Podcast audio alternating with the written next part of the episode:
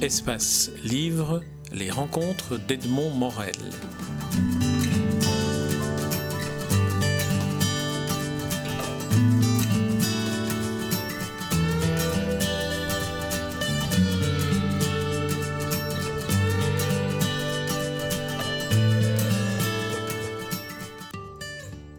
Nicolas je suis très heureux de vous rencontrer à l'occasion du Festival du Conte de Chili où nous nous trouvons. On entendra d'ailleurs euh, dans l'ambiance sonore qui nous environne des applaudissements et des bruits euh, d'un festival.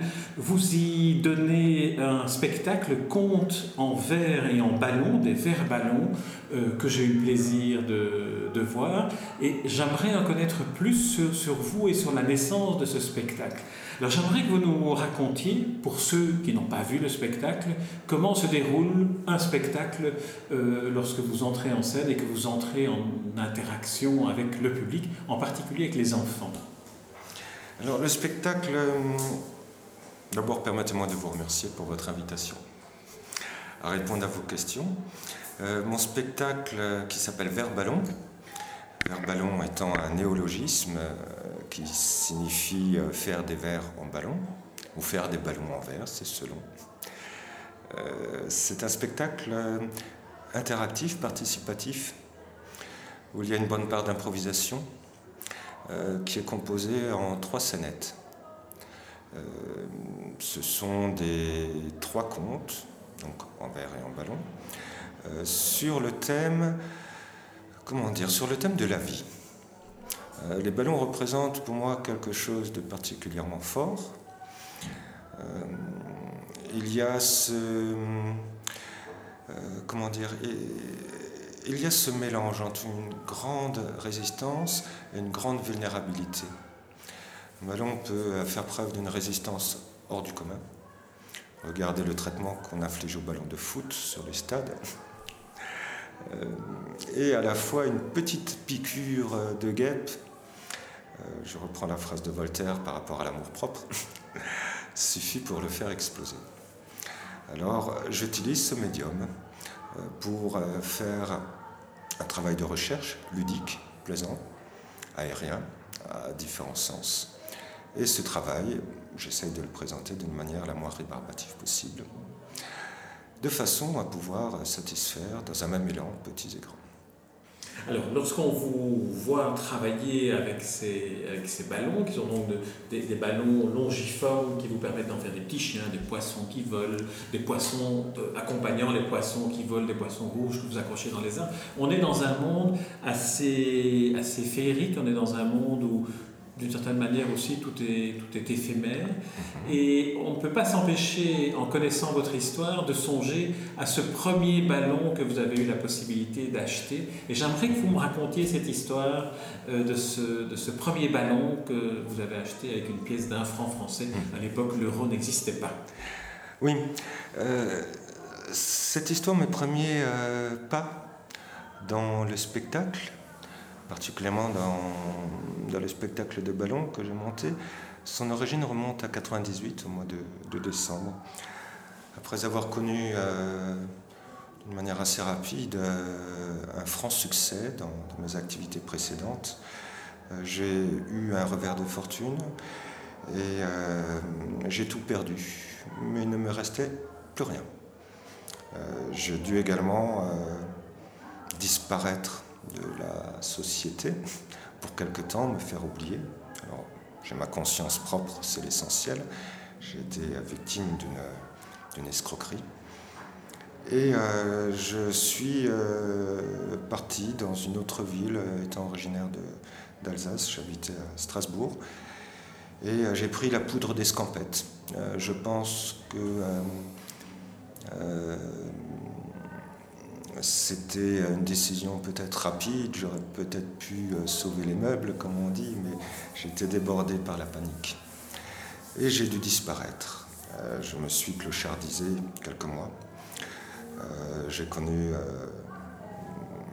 les nuits passées dehors, derrière des échafaudages, au mois de décembre, sans, sac de couchage, le, ventre creux sur plusieurs jours, sentiment de la faim, de la, de la saleté.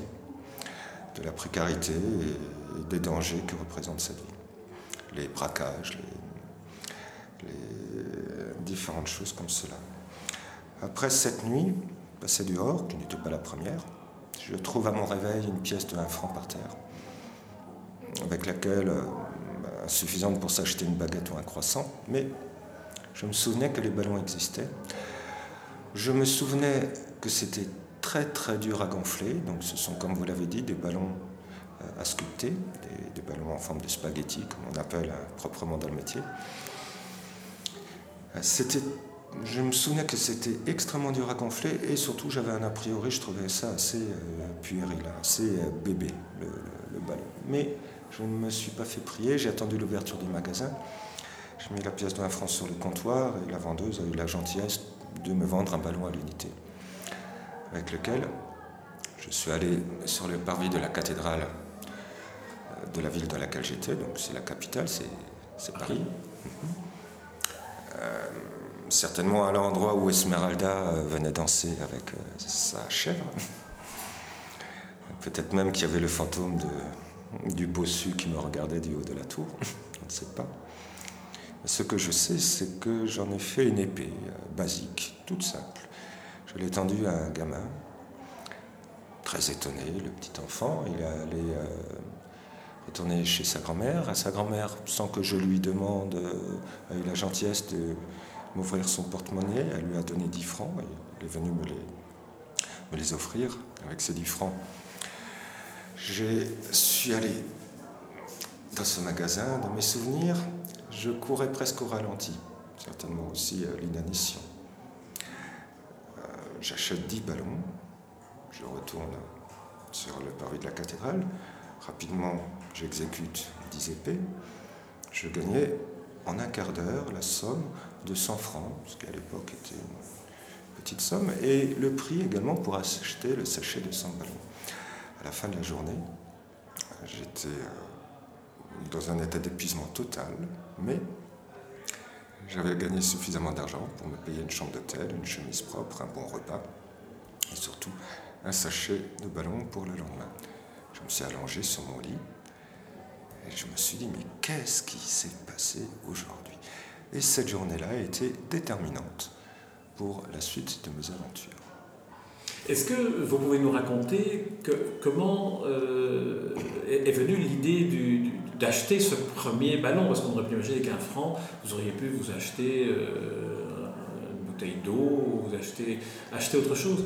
Le, fait d'être passé au ballon, est-ce qu'il y a là, euh, comme on peut chaque fois y songer lorsqu'on voit un SDF, puisque vous étiez un SDF, vous étiez un clochard, vous étiez clochardisé, est-ce qu'on peut imaginer à ce moment-là que c'est un souvenir de l'enfant que vous étiez qui, qui tout d'un coup vous, vous, donne cette pulsion vers un, un, objet, comme vous disiez puéril, mais que moi je dirais plutôt enfantin.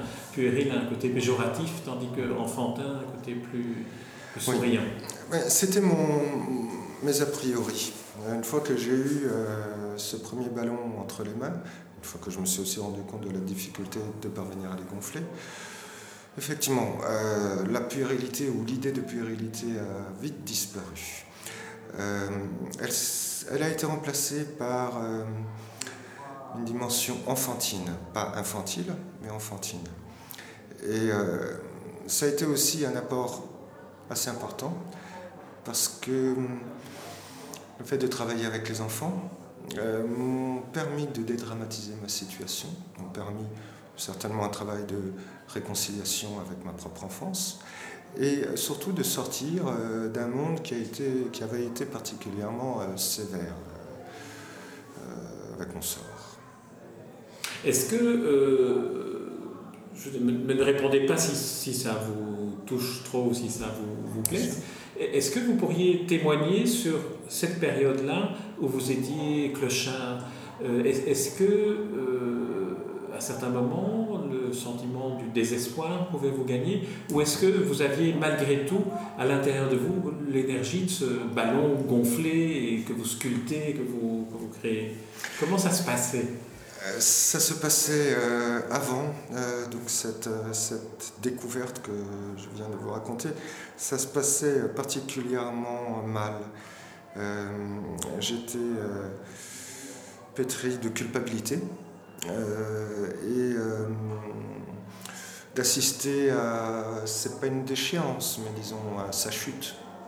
Ce n'est jamais très agréable, d'autant plus que là, vraiment, ce petit tsunami, toute proportion gardée évidemment, a vraiment tout balayé. Donc je n'avais absolument plus rien. Euh, j'aurais pu me faire euh, happer par euh, la haine, par la colère, par le désespoir, par une envie d'en finir. mais je n'ai pas eu le temps, grâce justement à ce nouveau métier que, que je venais d'acheter, cette porte de secours qui s'est vite transformée en porte d'entrée dans un nouveau monde, dans une nouvelle dimension. Aujourd'hui, lorsque euh, vous racontez des histoires euh, aux enfants, à votre public, avec les ballons, vous inventez des petits chiens, vous jouez avec les enfants, vous en faites des partenaires dans vos jeux, on a le sentiment que cette euh, période-là ne fait pas partie des histoires que, que vous racontez. C'est un choix ou est-ce que vous envisagez à un moment donné d'aussi évoquer cette période où vous étiez à la rue? Oui, maintenant, je n'oublie pas le fait d'être au service de son public. Euh, il y a toujours un petit risque de prise d'otage euh, lorsqu'on centre sa démarche artistique sur son expérience. Euh, maintenant, il m'arrive effectivement de l'expliquer, mais je crois que le public a davantage envie de, de découvrir quelque chose qui ne soit pas trop lourd ne soit pas trop euh, euh, écrasant, ce qui est un comble pour un confleur de ballon.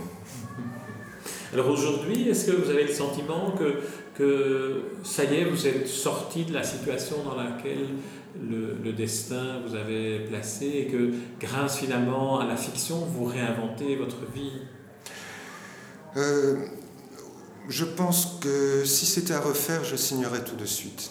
Bien sûr, ça a été euh, un moment euh, tellement important parce que euh, c'est une confrontation avec ses peurs, avec ses idéaux.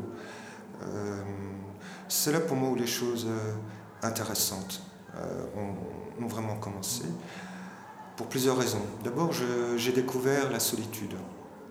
J'ai découvert aussi l'itinérance, le fait de marcher dans dans l'arrière-pays, euh, avec la musette sur l'épaule, de ne pas avoir peur de dormir dehors, dans un champ, de, manger des fruits cueillis à l'arbre. Euh, ça a permis, je pense, de me débarrasser d'une grosse dose de superficialité. Euh, la réussite est quand même quelque chose de particulièrement dur à gérer. Je me méfie de l'inflation de l'ego. Je pense que j'en étais particulièrement bouffi avant. Donc la vie, si j'ose dire, m'a rendu évidemment un grand service. Ça a été un cadeau. Euh, dans cette vie-là, une fois que j'ai euh, embrayé avec le métier de baladin, de saltimbanque, euh, j'ai vécu des, moments très forts, de, un plaisir intense, de, liberté, de contact direct, d'autonomie.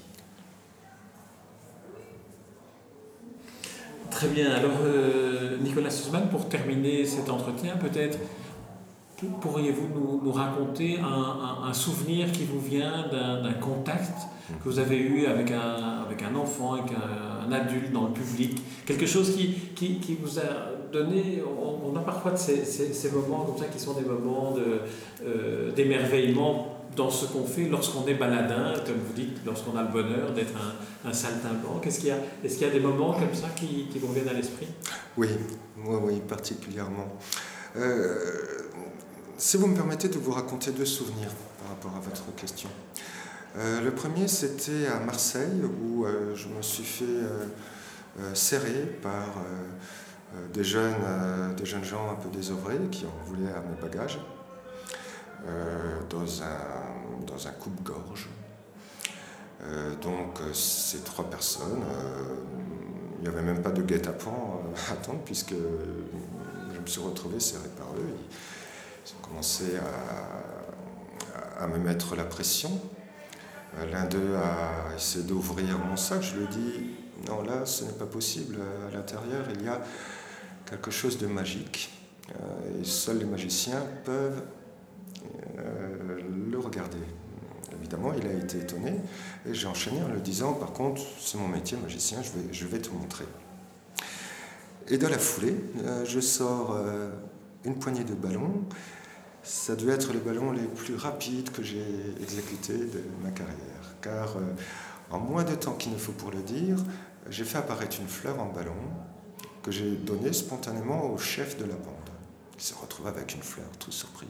Et puis le deuxième, encore plus rapidement, un joli cœur. Et le troisième, une bestiole, peut-être ça devait être un chien ou un chat, destiné pour, euh, pour sa sœur, supposé. Évidemment, je ne les connaissais pas. Mais ils se sont retrouvés avec un grand sourire avec une fleur dans la main, comment est-ce que vous voulez euh, casser la figure à, quelqu'un qui vient de vous offrir une fleur? Ni une ni deux, je les ai salués, je les ai remerciés, j'ai refermé ma valise et je suis parti sans demander mon reste. C'est une très belle histoire. Et la deuxième? Et La deuxième, c'était euh, dans un petit village du sud de la France qui s'appelle Collioure.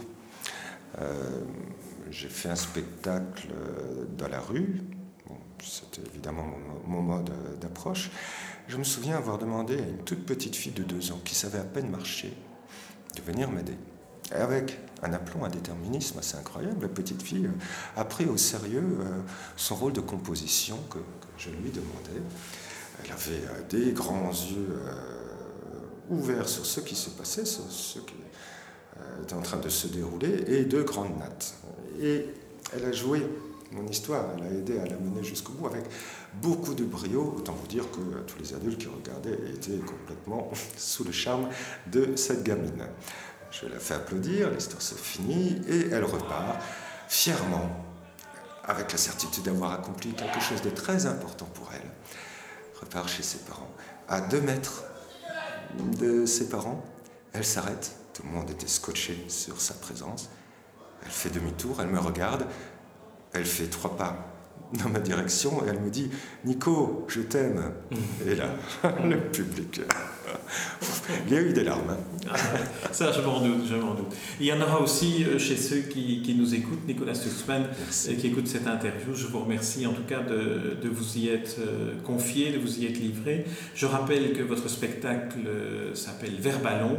C'est un spectacle de contes en verre et en ballon et on vous suivra dans, vos pérégrinations de, de, de, saltimbanque avec grand plaisir. Et j'invite tous ceux qui nous écoutent, s'ils croisent votre route, de s'y arrêter et puis de venir vous écouter, vous voir construire ces, ces ballons de l'éphémère euh, qui sont d'autant plus touchants quand on sait euh, leur histoire à eux. Merci Nicolas Stutzmann. Merci beaucoup.